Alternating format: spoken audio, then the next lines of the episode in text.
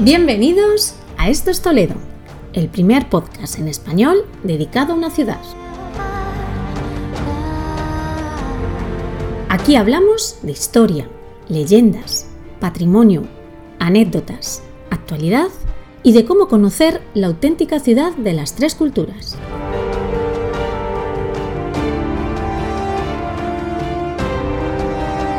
Ponte cómodo. Comienza tu viaje.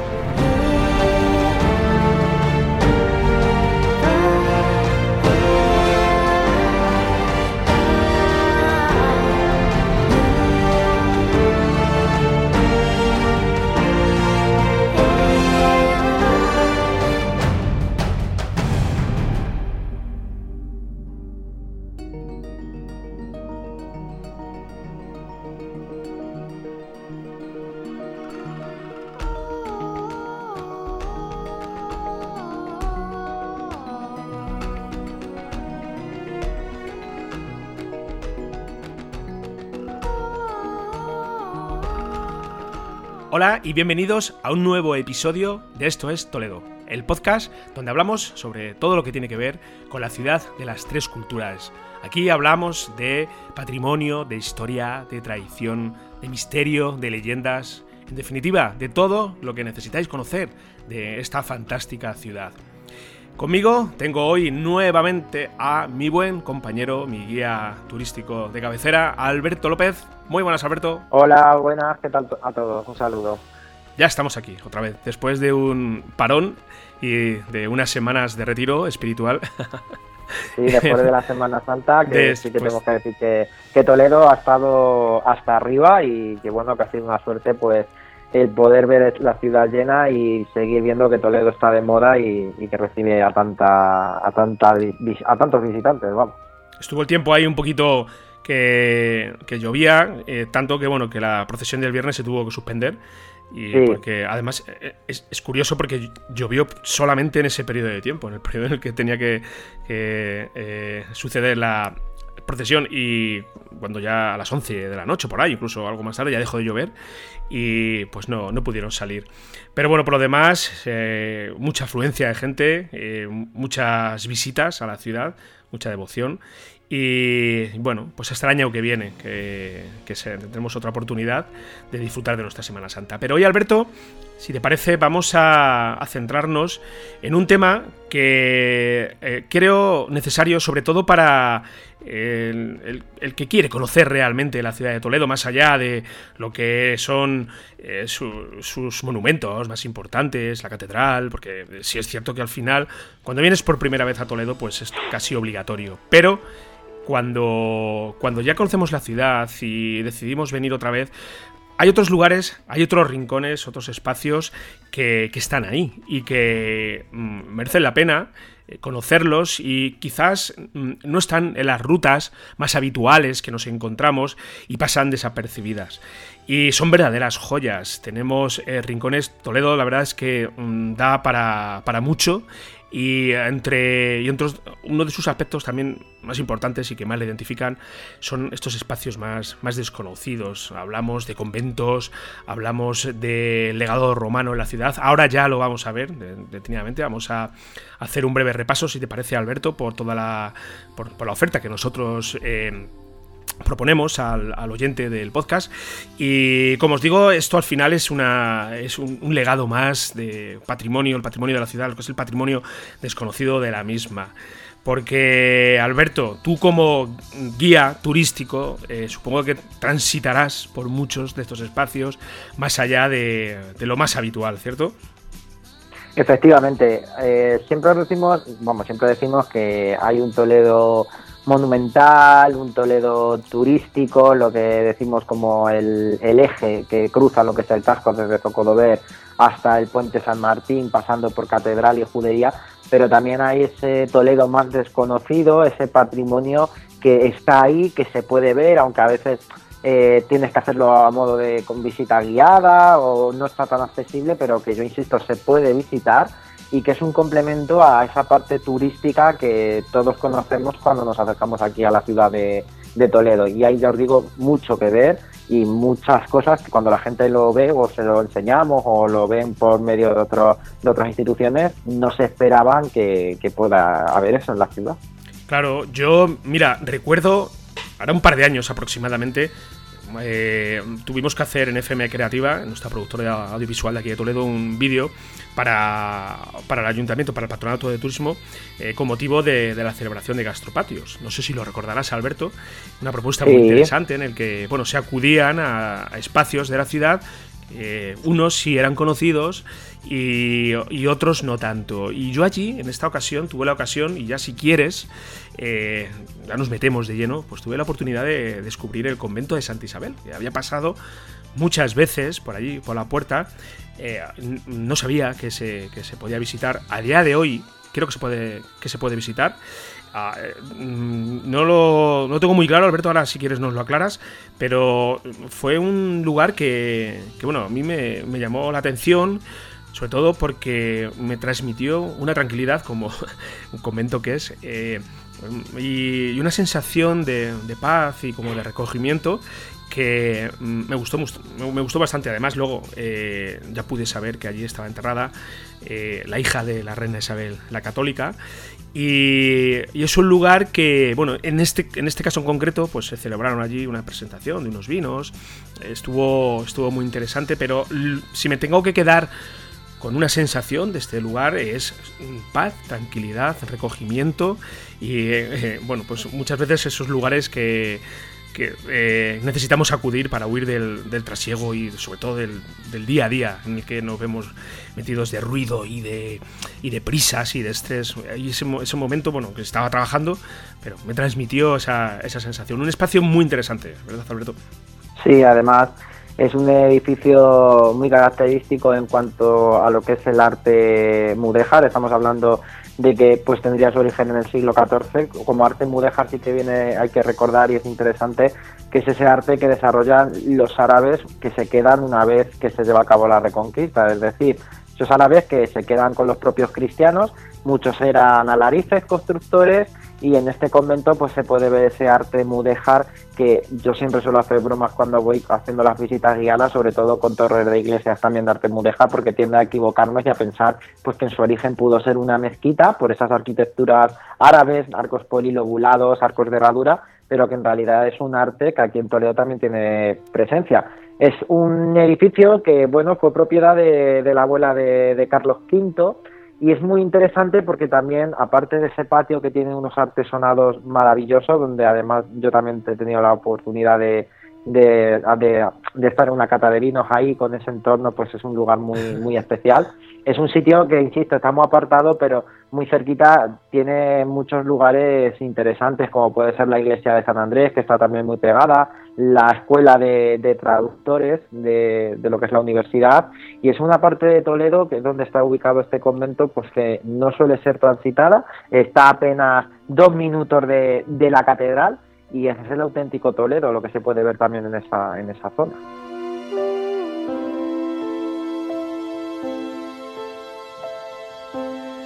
Una propuesta muy interesante que, eh, ya os digo, yo ahora mismo no sé si eh, se puede visitar. Yo la última vez eh, que tuve conocimiento de esto estaba cerrado al público, pero mira, ahora sí mismo... que se puede visitar, ahora sí que se puede visitar a través de las visitas que, organiza el consorcio de, de la ciudad.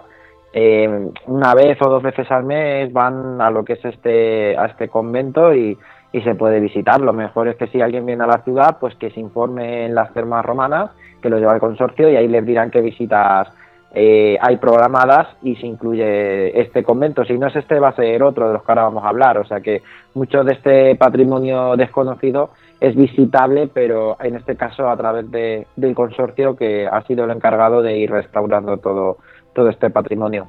Guarda mucha historia este, este lugar que fue fundado en 1477 eh, y está justo enfrente de lo que es la iglesia de Santa Isabel, ¿verdad? Está muy cerquita, está... efectivamente, eso es. muy cerquita, Aunque está en un lugar muy discreto, eh, no, no se ve fácilmente, o sea, a no ser que... Sí, está, está, un minuto de la catedral, está un minuto de la catedral pero sí que te tienes que perder por esa calle que eh, decir a los que nos visitan que es muy fácil, la calle Santa Isabel, que es una de las calles que sale del ayuntamiento, pues al fondo se va a encontrar lo que es el, el convento, al lado del Hotel Santa Isabel, o sea, todo es fácil, pero hay que llegar. Está un minutito de la catedral.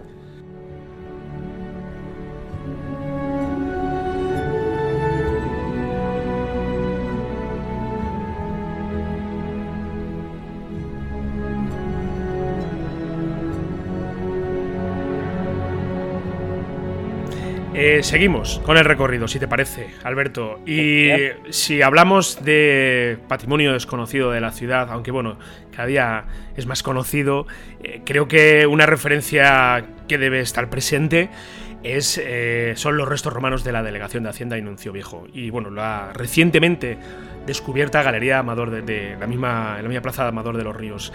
Es eh, realmente, eh, digamos, el núcleo, el lugar donde estaba la, auténtica Toletum, la ciudad romana de Toledo. Y yo he tenido la grandísima suerte de conocer antes incluso de, creo recordar, de que se pudiera visitar, eh, porque ahora, bueno, a través de la ruta del consorcio se pueden ver, esta, esta galería, sobre todo de, la delegación de Hacienda, y me dejó literalmente con la boca abierta este sitio. Eh, supongo que mucha de la gente que nos escucha, eh, si sois toledanos, pues lo habréis visto, pero nuevamente, pensando en estas personas que vienen a la ciudad después de conocerla ya, lo, lo más típico y lo más común, creo que este sitio es obligatorio. Buscar, buscad un hueco, mirad a ver si eh, el consorcio, porque no sé cada cuánto tiempo lo prepara, estas rutas, Creo recordar que ahora mismo la delegación de Hacienda está cerrada por eh, reformas. No sé si a día de hoy se puede visitar, pero este lugar es, eh, bueno, es una suerte de túneles y de galerías que, bueno, realmente, ahora de todas formas nos lo explicas más con detalle tú, Alberto. Eh, mm, pues se construyeron, quiero recordar que fue a finales del siglo I, después de Cristo, y es una suerte de galerías que el propósito, entiendo que sea, sería para, para canalizar el agua. Bueno, es alucinante este sitio. Eso es, por ahí pasaba una de las principales canalizaciones de, agua de esa época romana que vendría a proceder desde lo que es la zona del Alcázar, que es donde desembocaba el acueducto romano y traía esas aguas desde la presa de, Alcantarilla, lo que es hoy el término municipal de, de y justamente en esa zona todo lo que es eh, Hacienda, todo lo que es la parte baja de Hacienda, es que ahí estaba el gran complejo termal, las termas romanas de unos 1.500 metros cuadrados de superficie, que se dice pronto, y por eso prácticamente lo que estamos encontrando ahí son restos romanos, en concreto las termas romanas. Eh, tú citabas la galería también que ha aparecido en una vivienda privada, eh, está también en la propia Plaza Amador de los Ríos, donde incluso se llegó a encontrar un, un efebo, una escultura que ha dado mucho también que hablar estos últimos meses y que se ha limpiado y que se ha restaurado. Por tanto, todo lo que vamos encontrando ahí pues sería parte de ese sistema y de ese complejo sistema termal que los propios romanos tuvieron aquí en la, en la ciudad. Hay que pensar que muy cerquita está la catedral y lo que es la plaza de la catedral fue el antiguo foro romano. Entonces estaríamos en ese centro romano como bien tú decías ahora. Ya lo vimos precisamente este emplazamiento cuando hablamos, de, cuando hablamos del Toledo subterráneo, pero eh, merece, la, merece la pena eh, dejarse caer por aquí, por este sitio, porque a mí, yo creo que de, lo que hay en la ciudad a día de hoy es, a mí, bueno, particularmente lo que más me llama la atención y más me impresiona de, los, de, estos espacios eh, menos conocidos, por decirlo de alguna, de alguna forma. Se puede, se puede ver de todas formas, si vais ahí a, lo que es la propia plaza de Amador de los Ríos, pues allí en las propias termas recibiréis información eh, cuando si, se puede visitar, si ahora mismo está abierta al público, que tengo dudas. Y, y si tenéis la ocasión, de verdad, eh, no la dejéis escapar, hay que, hay que verlo. Bueno, seguimos eh, visitando sitios que recomendamos desde aquí, desde esto es Toledo, para, para descubrir un poquito más allá lo que es la ciudad. Y si te parece, nos vamos a centrar un poquito más ya en, bueno, en un sitio que no está muy lejos de aquí, lo que es eh, la Torre de San Román, de la iglesia de San Román, que bueno, realmente pertenece a al Museo de los Concilios, ¿verdad? Eso es. Es una, es una iglesia que desde mi punto de, vista, bueno, no sé, supongo que sí que has tenido ocasión de, visitarla, ¿verdad, Fran? Sí, sí. Eh, La torre es espectacular porque es donde yo precisamente juego con la gente con ese arte mudéjar, porque además es una torre muy parecida, por no decir idéntica, a, la de la torre de, Santo Tomé, donde tenemos la obra del entierro del señor de Olá. Si os fijáis en lo que es esa torre y la de Santo Tomé, son prácticamente idénticas, aludiendo, como os digo, a ese arte, a ese arte mudéjar. Eh, es una iglesia muy curiosa porque en esa iglesia que es muy barato, vale un euro entrar, o sea, merece la pena y si van 10 personas, creo que eran 50 céntimos, yo cuando iba con los grupos, merece la pena porque tenéis prácticamente eh, arte mudéjar, tenemos eh, renacimiento, tenemos exposición visigoda, eh, tenemos esas pinturas románicas, esos frescos, esa iglesia pintada entera, es una auténtica joya que la gente pues no sabe que está, que está ahí y que muchas veces pasamos por la puerta y que no entramos. Y además, de por sí ya, el subir a esa torre, una de las torres más altas, se decía que desde ahí se coronaban los, principales reyes, como por ejemplo fue Alfonso VIII, porque en esas coronaciones se buscaba tanto el poder real como el poder divino y se entendía que cuanto más cerca del cielo, más poder divino. Entonces, es uno de los puntos más altos, hay que pensar que está al lado de los jesuitas y todo lo que es los jesuitas, el Alcázar y esa zona son de los puntos más altos eh, en la, de la ciudad. Y como os digo, aparte de esas vistas que podemos ver desde la torre al casco antiguo, pues también se puede ver la zona nueva, zona del valle, o sea que merece la, pena. No hay eh, ascensor para subir, pero merece la pena el esfuerzo de subir a esa maravillosa torre que además entra por un estrecho, porque claro, es que es el acceso que tenía antiguamente. Eh, aún así, yo creo que merece la pena subir las escaleras y llegar arriba y como tú bien dices, tener una vista de la ciudad eh, quizás distinta, porque siempre, muchas veces, pues sí, nos vamos a eh, por ejemplo, la cafetería del Alcázar, que lo hemos hablado otras veces aquí, tenemos una vista muy chula porque tenemos lo que es la catedral enfrente. Eh, subir, pues por ejemplo, al Torreón, perdón, a, la zona alta de la iglesia de los jesuitas, que ya lo hemos hablado aquí también, con unas vistas espléndidas. Pero este es otro lugar distinto y muchas veces pues buscas también esa eh, algo que se salga de, lo, típico, ¿verdad? merece la pena, hay que, hay que verla. merece la pena esa iglesia, hay que verla, sí. Totalmente que, recomendable y apuntarlo. Está ahí en un lugar eh, que, a ver, está bien ubicado, porque bueno, está muy cerquita, por ejemplo, de lo que es la iglesia de los jesuitas. Lo que pasa que, bueno, yo cuando, eh, no sé, tengo la sensación de que no se conoce tanto. Eh, en lo que es el propio Museo de los Concilios, sí, porque bueno, es una joya lo que tenemos ahí, pero lo que es la Mm, lo que es la torre, estoy seguro que hay mucha gente que la deja de lado y no ve el museo y se va y no la, y no la, no la ve. Otro lugar también que eh, yo he tenido la grandísima suerte de conocer otra vez y es el testero de la Catedral de Toledo. El testero es la zona, eh, bueno, es el lugar donde se comenzó a construir realmente la Catedral de Toledo. Y se ubica la parte, digamos, más opuesta a donde tenemos la torre de la catedral, ¿vale? Es el lugar primigenio donde se comenzó a construir, se construye desde ahí, pero tiene su encanto, desgraciadamente no se puede visitar. Vamos a hacer aquí la referencia, eh, simplemente por, hablar de, de estos espacios pero nosotros haciendo el documental de la catedral estuvimos allí y fíjate Alberto que yo había pasado muchas veces por la, por la calle, por abajo, eh, eh, por ejemplo, la que os lleva ya a rutas, a Sisto Ramón Parro, bajando incluso desde la posada de la hermandad y lo hemos visto muchas veces. Yo invito a la gente que cuando pase por ahí, incluso cuando suba hacia lo que es la puerta llana de, la catedral, pues eh, que eche un vistazo arriba, a la derecha, justo antes de llegar a, donde me estoy refiriendo ahora, a la puerta llana, y fijaros, porque toda esa zona es la que me estoy refiriendo, a lo que es el testero de la catedral. Eh, desde ahí vamos a poder incluso acceder eh, al interior de la catedral y conocer toda la parte trasera del altar mayor. Bueno, esto es una visita que eh, yo cuando tuvimos la suerte de conocerlo, a mí me fascinó, me encantó.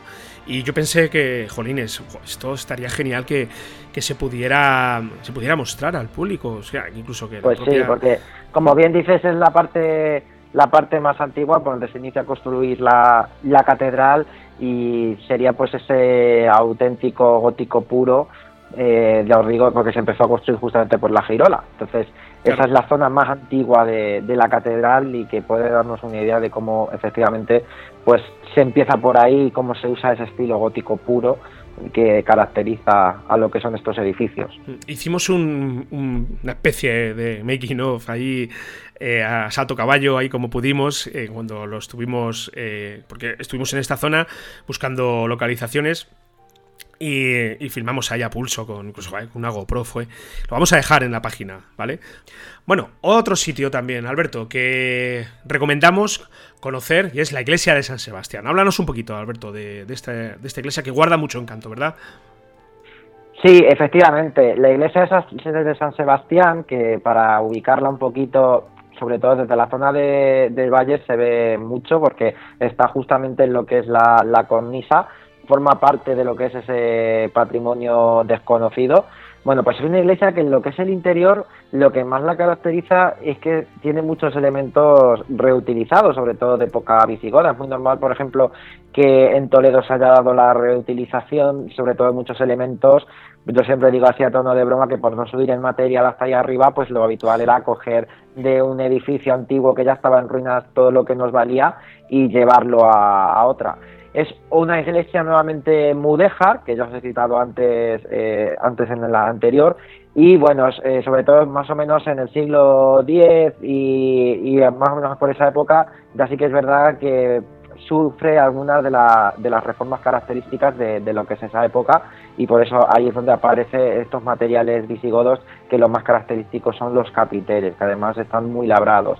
Eh, ahora mismo lo que es la iglesia no tiene culto, sí que es verdad que se utiliza para actos o para alguna festividad o alguna cata de vinos, es decir, es un espacio que ha pasado a tener una función, diríamos, de, ocio, de punto de encuentro, pero ya no está, no está sacralizada ni, ni se realizan cultos en, en ella. Ya de por sí que podríamos bajar a verla, insisto, pasear por el entorno de esa iglesia donde tenemos las riberas del río y justamente enfrente, muy accesibles también, unos baños árabes, unos baños árabes que no sé si los has visto tú, Fran, están en lo que es a la, a la así que también ya que aprovechamos y bajamos a esa zona, porque luego ya nos va a tocar subir, pero bueno, ya que bajamos a esa zona, por debajo de los seminarios, a la iglesia de San Sebastián, muy cerquita tenemos también esos baños islámicos que también merece la pena que, visitemos y que son dos aspectos desconocidos de, esa zona, lo que es la propia iglesia y los baños que justamente enfrente. En el interior pues se ve esos arcos de herradura, o sea, una auténtica maravilla de iglesia que yo creo que el hecho de ir recuperando este patrimonio que estaba prácticamente perdido y que estaba en muy mal estado, pues yo creo que es un patrimonio que hace pues que no dejemos de disfrutarlo, que no se quede perdido y que podamos pues precisamente el seguir viéndolo y el tener la suerte de poderlo disfrutar aunque sea ya con otro con otro con otro uso. Sí, además está relativamente cerca también, incluso fijaros, podemos hacer extender la excursión del convento de Santa Isabel, que hemos hecho referencia antes. Bueno, pues bajáis por esa propia calle y vais a llegar al final directamente a la que es la iglesia de San Sebastián. Eh, pues un lugar también que eh, merece una visita y dejarse caer por allí.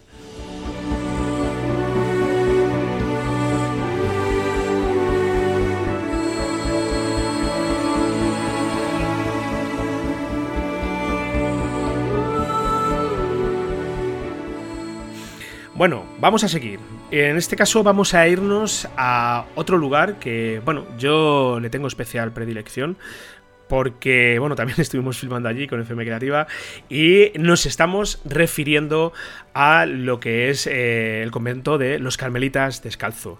Estuvimos haciendo, bueno, esto fue otra localización que también empleamos para el documental este de la catedral y, eh, bueno, ya lo conocía, había estado en otras ocasiones, pero es un rincón que, bueno, ya más allá que seas una persona creyente o que no, pues a mí particularmente me transmite una sensación también de, sobre todo de descanso, de, de desconectar también un poco de, de, todo, de todo el mundo al ruido en el que vivimos. Y es un rincón muy, muy peculiar. Ahora de todas formas lo vas a hablar, ¿verdad, Alberto? En, el, en tu rincón favorito de la ciudad. Pero ya vamos a quedarnos dentro de lo que es el propio convento de los carmelitas.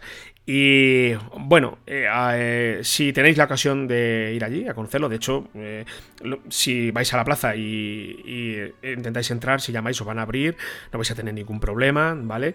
Pues si comenzáis a pasear, por lo que se comento, eh, coincidiréis con, lo que os estoy comentando yo ahora mismo seguramente. Un lugar de, recogimiento y no tan conocido, ¿verdad? No tan conocido. No, no es conocido y además eh, es muy famoso su cocido. Hay que ir a comer ahí el cocido que ¿Ah, hacen porque está riquísimo. el cocido, además comerlo ahí en esa en ese patio que tiene en interior con el pozo así en el centro. Bueno, una maravilla de edificio que además ha sido reformado en parte y como digo yo, para alojarte ya de por sí en el silencio que hay en esa zona, el recogimiento que hay, yo creo que no solo vas a descansar el cuerpo, sino también la mente. ¿eh? Sí, sí, desconectas de, de, como os he dicho, del mundanal ruido y, muchas veces, bueno, yo de vez en cuando, cuando, bueno, como conozco a Tito, al responsable de allí, eh, pues me dejo caer y, me sirve un poquito para desconectar de lo que es de, la rutina diaria. Está, está muy bien. Aquí, además, en lo que es en el convento, hay que saber que, bueno, son, son 36 habitaciones, ¿vale? Tiene sus salas de reuniones también, tiene cuatro capillas tiene un jardín en la parte posterior que si eh, visitáis este sitio, eh, por favor pedidlo, que queréis, queréis conocerlo, porque hay unas vistas de la parte norte de la ciudad muy chulas. Ahí vais a ver. Sí, todo, lo que es la zona nueva se ve, de ahí lo que se aprecia ver incluso hasta Tavera. todo lo que es la zona baja de la ciudad que también es de la zona nueva, se ven esos jardines, que muchas veces además la gente lo pregunta, ¿y eso que hay ahí arriba? que Pues precisamente los carmelitas, que eran justo ya, están en el límite en lo que es la caída hacia abajo, hacia la zona nueva.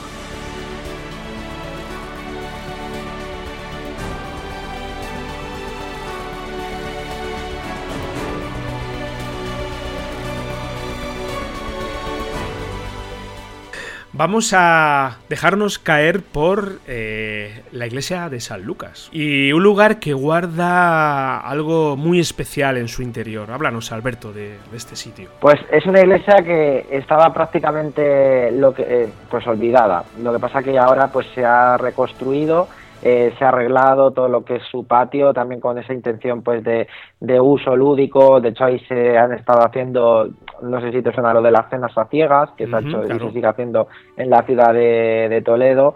Bueno, pues estamos hablando de una iglesia de finales del siglo XII y que es muy llamativo, sobre todo llama la, eh, llama la atención porque sería de, época mozárabe, es una iglesia mozárabe aquí en la ciudad de, Toledo, de las varias que hubo dentro de, de la muralla.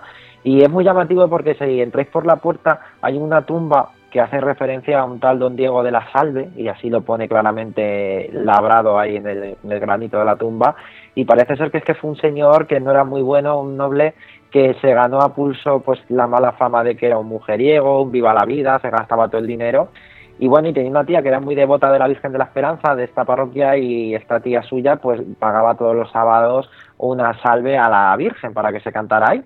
El problema es que cuando la mujer muere, eh, don Diego hereda toda la fortuna de su tía porque era el único familiar que tenía y en lugar de continuar con la tradición de pagar esa salve, pues dice la historia que se gastó todo el dinero pues en lo que venía haciendo, en llevar una buena vida. Y cuenta la historia que una tarde le dijeron que efectivamente todos los sábados a las seis de la tarde se seguía escuchando el cántico de la salve con la iglesia cerrada. Él pensaba que se estaban burlando de él porque él no había pagado ni seguía con esa tradición y cuenta la historia cuando le abre el párroco y entran pudieron ver cómo las teclas del órgano sonaban solas, vamos, se movían solas y un coro de dos angelitos recitaban esta salve pues en un claro honor de continuar con la con la tradición que su tía venía haciendo años atrás. Entonces, bueno, pues quedó tan arrepentido que cuando iba a morir pidió que le enterrasen muy pegado a la puerta para que todo el que entrara le pisoteara por eso que por esa mala vida que había llevado y de hecho se llegó a hacer hasta que le digo menos.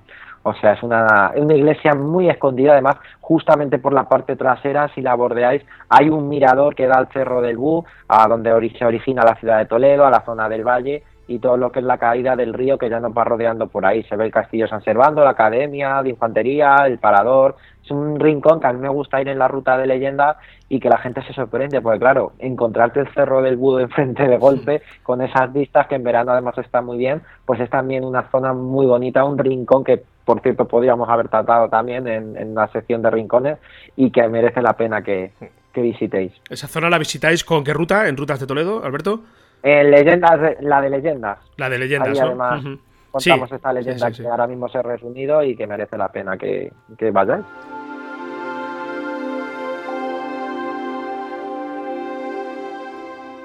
Además, Alberto, la iglesia de San Lucas pues, es el lugar donde se enterraron a los últimos árabes de la ciudad. Y, eh, y, se puede visitar, creo, eh, también con, la ruta de, patrimonio desconocido del consorcio.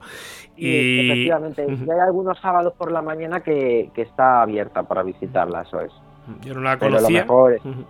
verlo con el patrimonio desconocido del consorcio, que además te lo explican y te llevan por todo su interior y merece la pena bueno, y de la iglesia de San Lucas nos vamos a ir, Alberto, hacia el convento de las comendadoras, otro, otro convento de los muchos que tenemos en la ciudad. Háblanos de este rincón, Alberto. Pues sí, está justamente cerquita de, los carmelitas, que fíjate, antes hemos hablado de, de, ello, pero justamente a continuación de los carmelitas es otro lugar que bueno, muy llamativo. Si pasáis por ahí, sí que lo vais a poder ver abierto porque eh, durante todo el día las monjitas están ahí vendiendo dulces y los llamativos que os van a poder enseñar lo que es su famoso claustro o patio de, la mona que formaría parte de lo que fue lo que es el monasterio Santo Domingo del Real, que está justamente a continuación de las comendadoras de, de Santiago y el patio, ya os digo, es muy llamativo porque sobre todo, bueno, es del siglo XVI y llama mucho la atención la azulejería que rodea todo lo que es el claustro, que ha sido también restaurada porque estaba muy afectada por el tema de las humedades, muchas estaban rotas, se ha dejado una cámara de aire para que puedan respirar y se ha quedado la verdad que muy bien. Aparte también de ver pues lo que es eh, alguna pintura que rodea lo que es el propio, el propio edificio y sobre todo el jardín interior que, tienen, pues evocando precisamente a ese jardín del Edén, a esos jardines típicos que encontramos en todos los conventos con lo que es el pozo de, agua. Insisto, eh, tiene mucho interés también este convento, bueno, aparte de que también las monjitas tienen parte destinada a lo que es una guardería, es muy llamativo porque este convento también alberga una copia de lo que es la Sábana Santa, ya que hemos estado ahora en Semana Santa, bueno, pues eh, atesora pues este pequeño tesoro que yo sí que he tenido la ocasión de, ver, es muy grande, te lo desenvuelven, te la enseñan, se ve ahí la marca. Y bueno, lo interesante de la sábana santa para nuestros oyentes, y ya muchos lo sabrán, es que hay muchas sábanas santas por el mundo, pero se entiende que ya esa sábana santa porque ha estado en contacto con la original. Entonces, de ahí que también, bueno, pues tengamos la suerte de tenerla en este, en este convento, en las comendadoras de, Santiago. Muy bien. Otro lugar que recomendamos si seguimos avanzando. Bueno, este quizás, eh, bueno, lo tratamos en el trono subterráneo, que recordar, es el Pozo del Salvador, también está ahí dentro de, digamos, de esa ruta de patrimonio desconocido, también lo podemos visitar con, con el consorcio y se encuentra lo que es eh, la propia plaza de Salvador, al lado justo de la iglesia de Salvador, un rincón que para mí tiene mucho encanto y este sitio, eh, las veces que hemos pasado por ahí, eh, bueno, mi hijo no ha tenido la ocasión de verlo y siempre que pasamos me pregunta, ¿y aquí abajo qué es lo que hay? Y, bueno, se puede visitar, es incluso vosotros tenéis en vuestras rutas también y es muy curioso, es muy curioso este rincón. Cuéntanos un poquito brevemente, Alberto, qué es lo que vamos a encontrarnos en este pozo. Sí, bueno, pues es para de lo que sería un pozo aljibe. Hay que tener en cuenta que Toledo no ha tenido agua corriente hasta cerca del año 1950, en concreto hasta 1948. Y bueno, pues al bajar ahí se puede ver una galería, pero claramente lo que destaca es ese pozo que subía hasta la parte superior, hasta lo que es hoy la plaza de, del Salvador y que a día de hoy ya ha vuelto a coger agua, porque gracias a estas lluvias pues se puede ver cómo todavía los pozos funcionan. La gente se piensa, sobre todo cuando han venido a vernos en verano, que es verdad que en verano la desgracia que tenía Toledo es que los alcibes y los pozos se secaban y por eso es cuando más se aprovechaba para conquistar una ciudad como Toledo, porque se usaba lo que es el asedio, venían en los meses de calor, no teníamos agua, no entraba comida, para rodearnos, pues esperaban a que nos rindiéramos. Bueno, pues ahora gracias a estas lluvias se puede ver cómo el pozo ha cogido bastante, bastante agua, además un agua muy limpia, cristalina, que a la gente le llama la atención, incluso a veces en otras temporadas o en otros años hemos tenido la mala suerte de que ha cogido tanta agua que se ha inundado toda la sala baja está muy cerquita de lo que es la, iglesia de, El Salvador y bueno, es un ejemplo donde además se cuenta y hay un panel explicativo, pues lo que os estoy diciendo, la problemática del agua siempre en la ciudad de Toledo por culpa, entre otras cosas, de la propia roca madre que tenemos en Toledo, que no ha permitido pues meter una canalización adecuada o acorde hasta que no ha existido una máquina suficiente de picar este, de picar este peñón. Y de ahí de que bueno, de que se hable de que una de las figuras principales en la ciudad, que seguro que te sonará, es el azacano, el aguador, que nos han estado ayudando pues a abastecernos de agua ahí con sus burritos y sus cántaros repartidos por toda la, ciudad. Así que también es un lugar muy curioso. Es verdad lo que tú dices de que cuando pasamos la gente dice, ¿qué hay aquí? ¿Qué tal? Y cuando los abres la trampilla, pues impresiona el bajar a ese subsuelo de la plaza de, Salvador. Insisto, muy cerquita de la plaza del Salvador está la iglesia y también la entrada a la judería, lo que es la calle Santo Tomé, la arteria principal.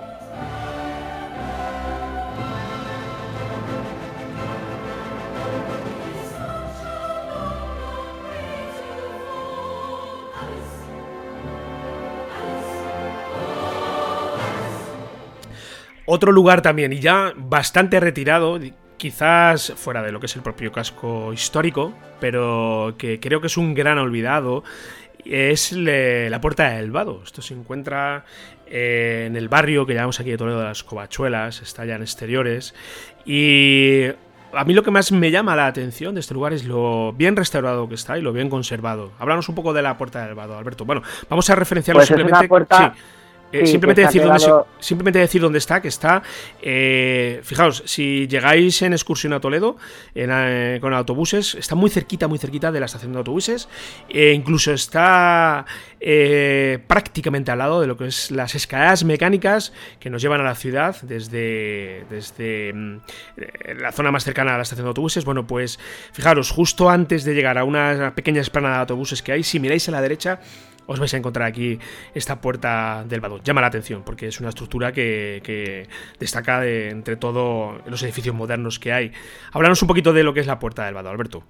Pues eh, es una puerta más o menos, está ubicada entre los siglos XI y XII, está en lo que es el barrio conocido como la Antequeruela, que es un barrio que está entre pues, la zona antigua y la, y la zona nueva de la, de la ciudad, y aprovechando pues esa zona había una vaguada en lo que es el río Tajo y es donde se levanta precisamente esta puerta. Una puerta que claro, lo que vemos arriba sería la parte alta de la puerta porque la puerta en sí está soterrada, está bajo las calles de, Toledo, se ve claramente como pues ha ido subiendo el nivel de, de, las calles aquí en la ciudad, lo que yo siempre cuento también en la ruta de, de subterráneos y bueno, pues ya insisto de que esa zona también al estar muy cercana a lo que es el río, pues era parte del arrabal o del barrio también que tenía una gran tradición dedicada a la alfarería, por eso cuando se hizo esta reforma por la escuela taller, pues se encontraron sobre todo mucha cerámica, pero insisto, lo llamativo es el poder bajar por unas escaleras estrechas con una cuerda, vas agarrado ahí como puedes,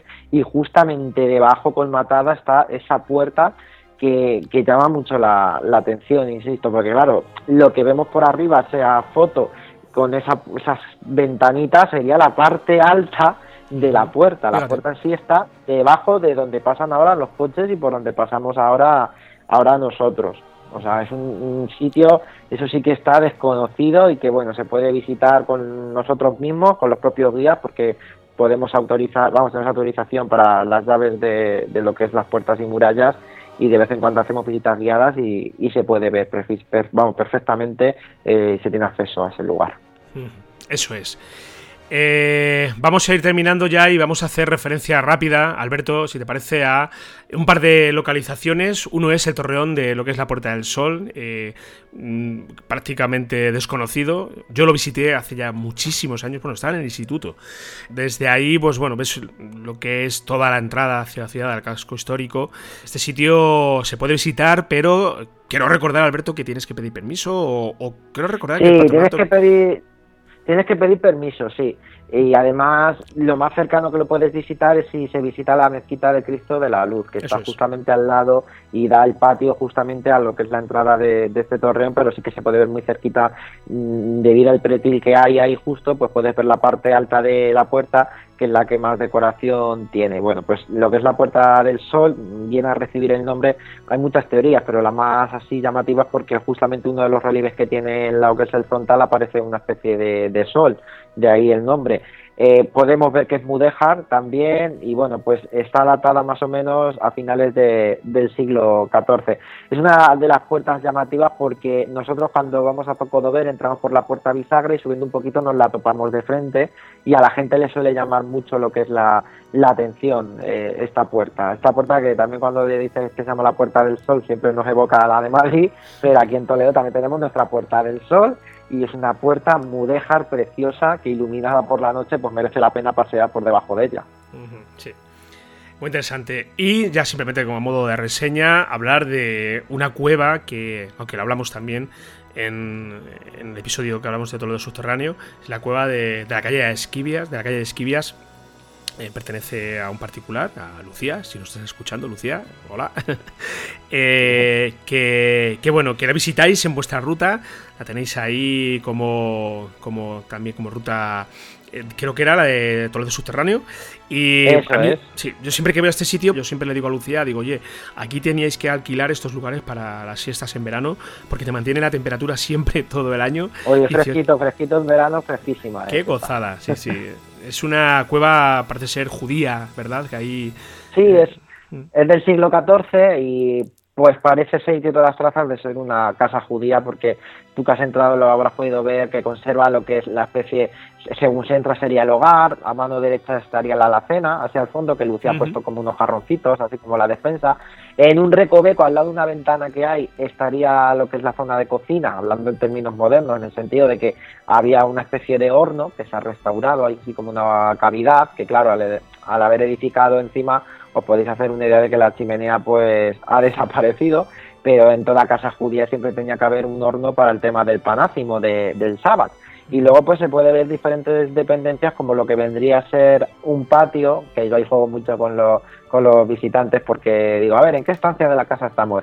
Y claro, cuesta adivinar que es un patio porque al haber edificado encima se pierde la noción del espacio, pero se puede ver incluso que hay un pozo que está tapiado en el suelo y un sillar que, según el arqueólogo, esto es muy curioso, vendría a ser eh, un altar de sacrificio para el cordero en la Pascua. Que sabéis que el sacrificio pascual eh, normalmente se decía que había pues un altarcillo en el patio donde poder sacrificar al, cordero. Aparte de que también hay una pintura en un monte Calvario, está esta con Almagra, que bien puede ayudarnos a entender que esa casa pues pudo pertenecer a una familia judeo-conversa, de ahí su interés en marcar este tipo de pintura.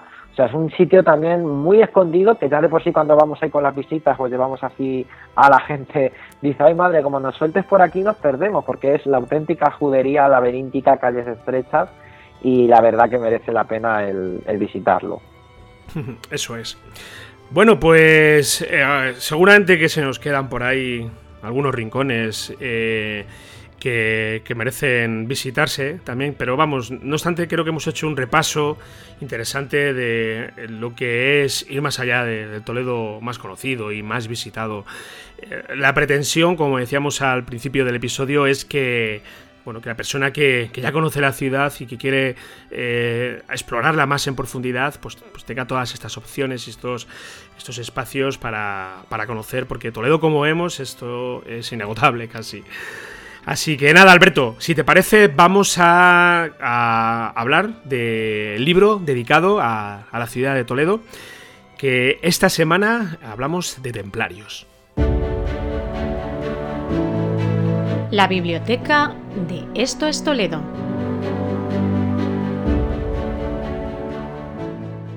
Bueno, hoy he traído en la Biblioteca de Toledo el libro de nuestro amigo Luis Rodríguez Bausá, Templarios en Toledo.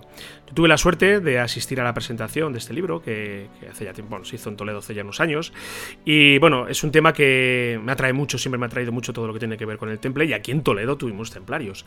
Luis aquí en el libro pues eh, hace un resumen eh, bastante completo de la presencia de los templarios en la ciudad y más allá de la ciudad, ¿vale? Aquí eh, hace referencia, bueno, en un principio nos sitúa eh, lo que era el temple en Castilla, se centra en la ciudad de Toledo y también pues ahonda en teorías, sobre todo de, lugares de, la provincia donde se cree aunque no es cierto, ah, no, no, hay una constancia cierta, se cree que que había enclaves templarios. Es una obra muy eh, muy breve, es casi más una, obra de bolsillo, de referencia, de consulta, pero que se lee muy bien, sobre todo si os atrae el tema, pues ah, ahí lo tenéis, eh, lo editó la editorial Covarrubias y como os digo, pues bueno, Luis es un, es un experto del tema, ya hablaremos de todas formas en sucesivos episodios de estos Toledo, de, de, los templarios en Toledo, pero que, como os digo, si os llama la atención este tema, creo que es una obra de, una obra de obligada consulta.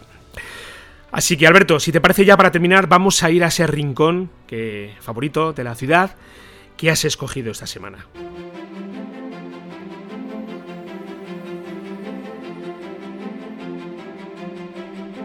Un rincón favorito de Toledo.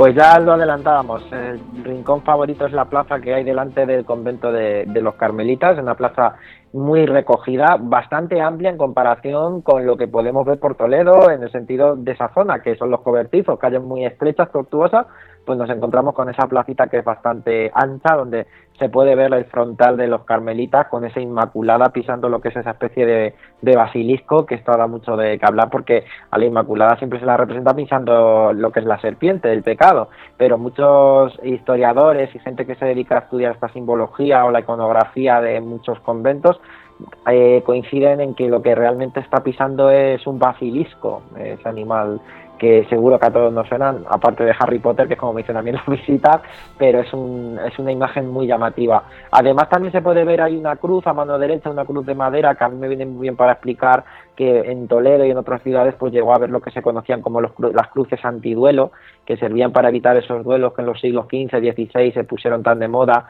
el batirse en duelo por el amor de una dama, a ver quién merecía quedarse con la chica, y bueno, como, como era habitual, los duelos se hacían delante de las cruces porque era el único elemento iluminado de, de las calles. Eh, al pesar de eso, bueno, pues empezó a decir que batirse en duelo delante de una cruz era pecado. Claro, los nobles no tuvieron más remedio que irse a batir en duelo a las callejuelas oscuras, con lo que conllevaba que al día siguiente alguien abría la puerta y se encontraba un muerto de la noche anterior. Entonces, claro, la gente de los vecinos empezaron a hilar que si delante de las cruces no se pelean, pues en aquellas zonas de Toledo que fueran propensas a recibir duelos o que fueran sitios amplios, pues poner ese tipo de cruces pues para evitarse el susto al día siguiente y es como se empezaron a conocer como cruces antiduelos. Son cruces, ya os digo, que normalmente no están en fachadas de iglesias, están pues en fachadas o parte de la muralla, en una casa, decir, no es un edificio religioso, porque las que sí que están en las fachadas de iglesias lo que nos indican es que detrás está el Santísimo y lo que se pretendía era pues que al pasar por ahí se hiciera una breve oración. Así que es un lugar, insisto, que si vais a los carmelitas y a los cobertizos lo vais a topar, es además por donde han pasado las principales procesiones de Semana Santa estos días y hay que visitarlo también. Muy cerquita de la calle tan famosa, la calle Arcilleritos. Eso es. Muy bien amigos, bueno pues eh, hemos llegado ya al final, se nos ha echado el tiempo encima otra vez. Y... Ah, nos alargamos más.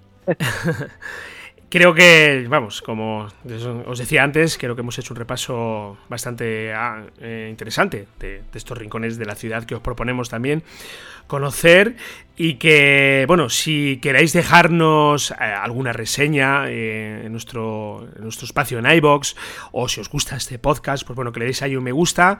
Eh, sabed que también podéis escucharnos en iTunes. Ahí, si nos dais cinco estrellas, os lo agradeceríamos un montón, ¿verdad? Nos da mucho ánimo para seguir creando contenidos. Dejadnos un comentario si queréis ahí también. Y bueno, también tenemos nuestro canal de YouTube. Ahí también vamos subiendo todos los, episodios, eh, quizás en otro formato más, más distinto. Y que bueno, que si os gusta, que os suscribáis ahí al canal y bueno, poquito a poco iremos publicando cositas interesantes. Por nuestra parte, pues nada más, os vemos por aquí en 15 días, hablamos de más cosas de Toledo, de la ciudad, de las tres culturas. Alberto, nos vemos hasta entonces. Nos vemos, muchas gracias por estar ahí. Venga, un saludo y un abrazo para todos y para todas. Chao.